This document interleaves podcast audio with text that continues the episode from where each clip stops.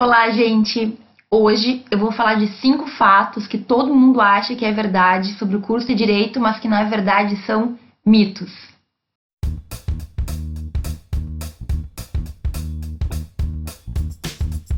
E o primeiro mito é: estudar direito significa decorar leis. Isso não é verdade, porque se a gente pensar que o direito na verdade é uma grande construção social, ou seja, o direito ele vai se modificando de acordo com a evolução da sociedade. Não faria sentido a gente decorar leis se a gente sabe que com o tempo elas vão se modificar. É normal que as leis se modifiquem, mudem, sejam alteradas, revogadas, novas entrem no seu lugar. Então, decorar uma lei não é uma coisa que uh, parece muito inteligente. O que acontece, no entanto, é óbvio que a lei, principalmente no nosso sistema de civil law, é muito importante. Então, para o brasileiro, para o nosso sistema jurídico brasileiro, ter leis é importante porque é isso que vai nos, digamos assim, é, definir, vai nos trazer uma segurança jurídica do que está acontecendo, de como deve ser resolvida determinada situação em determinado contexto, certo? A lei ela é muito importante para o positivista também, aquela pessoa que acha que tudo tem que estar escrito para valer. Agora, é claro que a gente vai ter alguns momentos que, então, né, é, saber aplicar a lei, lembrar mais ou menos do que ela nos, nos traz, principalmente isso vai acontecer em momentos de prova. Infelizmente, grande parte das provas da OAB, de provas de concurso, enfim, concurso público, vão uh, nos obrigar a saber de cor algumas determinações. Agora, na faculdade mesmo, normalmente os professores não vão cobrar que a gente lembre de cor a lei. Qual que é o maior interesse de um professor de direito? É que os alunos consigam interpretar o que está no código e aplicar então os princípios que vão reger o direito ou aquele, aquele tema, aquela cadeira em si. Por exemplo, direito empresarial vai ter alguns princípios que vão reger cada um dos temas lá de direito empresarial. Direito constitucional, nós temos princípios que regem o nosso direito constitucional. Então, decorar exatamente o que está no código não é algo que na faculdade a gente vai estar muito acostumado. A gente vai sim ter que saber e entender dos princípios, do pensamento jurídico que nos trouxe aquela lei, dos motivos que fundaram aquilo. Na faculdade, muito mais importante do que decorar a lei é justamente conseguir interpretar, refletir e pensar em cima da lei. É por isso que grande parte das provas da faculdade elas acontecem com o vademecum, com o código. Normalmente, os professores deixam os alunos usarem os códigos, porque é isso que na nossa vida prática a gente vai fazer. O advogado, o juiz, o promotor, não é nenhuma vergonha eles abrirem o código de vez em quando para verificar exatamente o que está escrito lá certo? Agora, a questão da interpretação, da aplicação daquela lei, isso sim é algo que a gente tem que ter e é algo que não vai mudar quando mudar a lei, certo? Os princípios basilares do direito, eles não mudam de qualquer maneira. Eles não vão mudar a não ser que toda a sociedade, então, acompanhe, que todo o nosso sistema jurídico acompanhe. Mas é muito difícil. Então, por exemplo, a gente sempre vai ter a proteção do menor, da criança, a gente sempre vai ter a ideia de que as pessoas têm direitos mínimos que têm que ser respeitados, etc e tal. A gente tem que entender a base, o fundamento disso, para aí então depois é, ter que lembrar da lei. Alguns professores não deixam o aluno usar o código durante a faculdade, mas aí normalmente é porque está preparando os alunos para momentos que eles também vão viver, como é o caso de algumas provas que nos fazem efetivamente decorar leis e decorar alguns artigos é, dos códigos, certo? A Constituição é diferente. A Constituição ela não muda com tanta frequência, né? O, o ideal é que uma Constituição se mantenha, a gente modifique alguns trechos. Então, existem alguns artigos que a gente vai decorar, mas não porque alguém nos obriga a decorar. É que a gente vai lidar tanto com aquilo que a gente vai lembrar de cor. Quais são os artigos lá do artigo, do artigo 5 por exemplo? Quais são os direitos fundamentais? Não há nenhum problema, no entanto, se de vez em quando tiver que consultar para ter certeza qual que é o inciso, ter certeza que está no artigo 5 que não está em outro artigo, e etc e tal. O segundo mito é, fazendo direito, eu só vou poder estudar, estudar, estudar, e a minha vida vai basicamente ser estudar, sem momentos de folga e sem momentos de lazer. Gente, é muito comum pessoas que iniciam num curso difícil acharem que a vida vai se basear no estudo, que vai ter que ler todos os dias, o dia inteiro, vai ter que é, ir atrás de vários autores, vai ter que, enfim, fazer algo que não é normal na vida de ninguém, que é fazer apenas uma coisa da vida. Então é o seguinte, infelizmente a gente tem muito site, muita postagem no Instagram, no Facebook, muita frase de efeito que passa a ideia equivocada de que estudar é a única coisa que importa na vida de alguém. Isso não é verdade.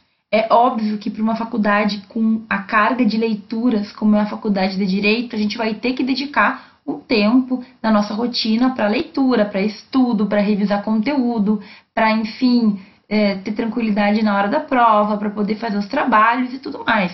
Só que isso é normal em toda a faculdade. O que eu não aceito, o que eu não gosto, o que eu não acho saudável é que a gente fique com essa ideia de que o estudo ele tem que estar acima de tudo, de que é, somente com uma exaustão naquele, na leitura, etc e tal, a gente vai conseguir ter bons resultados. E a gente sabe que não é assim, né? Para a gente ter uma vida boa, uma boa faculdade, para a gente viver tranquilamente, a gente tem que ter uma vida equilibrada. E é como eu falava naqueles vídeos de preparo. A gente tem que ter um momento para nossa mente descansar. A gente tem que ter um momento para o nosso corpo também estar é, se exercitando, estar tá se mexendo, para a gente poder ter uma, uma saúde, digamos assim. A gente tem que ter tempo para pensar no que a gente vai comer, organizar o nosso dia. Tem que ter tempo para é, olhar uma série ou para olhar um filme, para ficar com a família.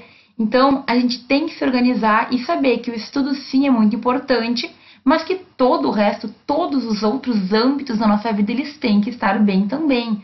De nada adianta estar fazendo a faculdade, estudar o dia inteiro e não me mexer nem um pouquinho. Significa que eu estou deixando minha saúde de lado. Da mesma forma, se eu simplesmente só sei ler, estudar e ver coisas de direito, em nenhum momento deixo minha mente descansar um pouco, ver uma coisa um pouco diferente, ler um livro diferente que seja, certo? Então, esse é um mito muito sério. Tem muita gente que está levando a sério, acaba com uma cobrança muito grande. Infelizmente, nós temos muitos estudantes do curso de direito com problemas psicológicos em razão disso.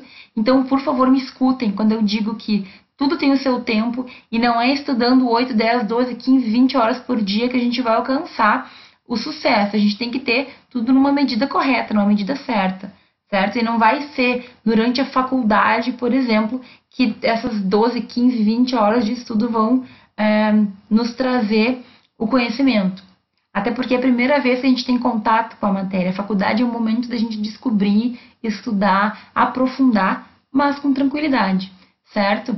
Depois que vocês estiverem formados e começarem a estudar para alguma coisa em específico, em que vocês já tiveram contato com a matéria e agora se trata de revisão, aprofundamento e decoreba de verdade, aí é um pouco diferente. Mas até então, durante a faculdade, a gente tem que manter a nossa sanidade mental, isso é muito importante.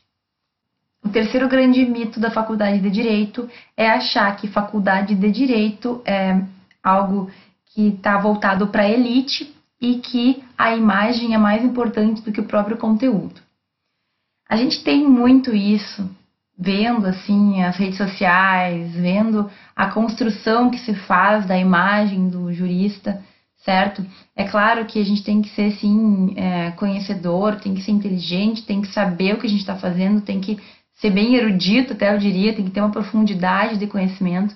Mas isso não significa que, por exemplo, a gente tenha que usar uma linguagem muito rebuscada, ser é, cheio de floreio na escrita, cheio de detalhes e escrever difícil ou se vestir de uma maneira um pouco mais arrumada, mais do que normal, não é a mesma coisa que um bom jurista.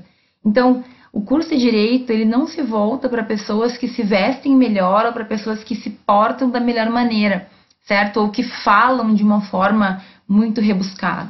O curso de direito, ele basicamente é formado, ele tem que ser formado por pessoas que sabem do que estão falando e que têm noção de que no direito a gente vai lidar com pessoas. No direito a gente vai lidar com todas as classes, a gente vai lidar com problemas das pessoas. Então, advogado, juiz e promotor, o que mais vai ver são pessoas de todas as classes sociais, certo? Bem longe daquela imagem que a gente tem de que juiz, promotor só tá lá com a nata da sociedade, faz parte de uma classe social é, acima dos demais. Negativo, pessoal. Entre no fórum. A gente tem todo mundo, todo mundo que precisa do Estado vai ter que ir até o Poder Judiciário, certo? Que precisa de resolver alguma questão. Vocês acham que somente pessoas ricas, ou pessoas com dinheiro, ou pessoas com boas imagens têm problemas? Não. Esse é um mito importante porque muita gente entra para o direito achando que vai é, se afastar do ser humano. Gente, muito pelo contrário. O direito, ele obrigatoriamente nos faz conviver com o que há de pior no ser humano com o que há de melhor às vezes, mas na maioria das vezes com o que há de pior no sentido dos problemas mais profundos, obscuros, é, situações sociais e econômicas que a gente às vezes não quer ver, mas que existem. Então, o jurista ele vai lidar com todos os problemas da humanidade. E aí tem gente que entra no direito achando que vai apenas lidar com papel, com livros e com, sei lá, códigos. Muito pelo contrário. Direito significa tratar com todas as pessoas, significa ter que é, conseguir se comunicar com pessoas, significa ser simples e ao mesmo tempo passar teu conhecimento. Isso aqui eu critico, eu tenho uma crítica pessoal muito forte para pessoas que, porque conhecem muito, porque sabem muito, não, é, é, chega um ponto que as pessoas não conseguem mais se expressar. E aí o direito fica aparecendo como algo para poucos, para aqueles que falam da melhor maneira, para aqueles que usam palavras bonitas, e não é assim que funciona. O direito, ele é do povo, certo? O direito, ele serve para o povo, ele existe para manter a sociedade. O que, que é a sociedade? É a gente, somos todos nós, é, são todas as pessoas, independentemente se elas forem ricas, inteligentes, instruídas ou não, certo? Então, esse é um mito muito, muito sério. Direito não é um curso voltado para a elite e para resolver problemas da elite.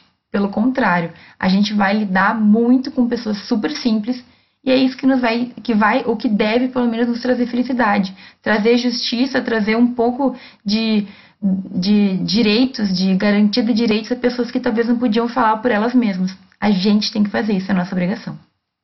O quarto mito que eu quero derrubar hoje é de que a OAB é o maior medo da, dos dos estudantes do curso de Direito de que a OAB é o maior desafio para um estudante no curso de Direito. Mentira! Mentira, porque ao longo do curso nós teremos diversos desafios, certo? Cada semestre vai nos trazer momentos de desenvolvimento. No primeiro semestre, falar para toda a turma, por exemplo, pode ser o maior desafio que a gente tem. Vai depender muito da caminhada pessoal de cada um. embora a gente tenha muito medo de não ser aprovado, no exame da OAB de ser reprovado e, sei lá, ficar taxado, isso não quer dizer nada. Primeiro, porque eu tenho minhas sérias dúvidas sobre o quanto o exame da ordem, exame para a gente poder então ter a carteirinha de advogado, consegue efetivamente nos avaliar.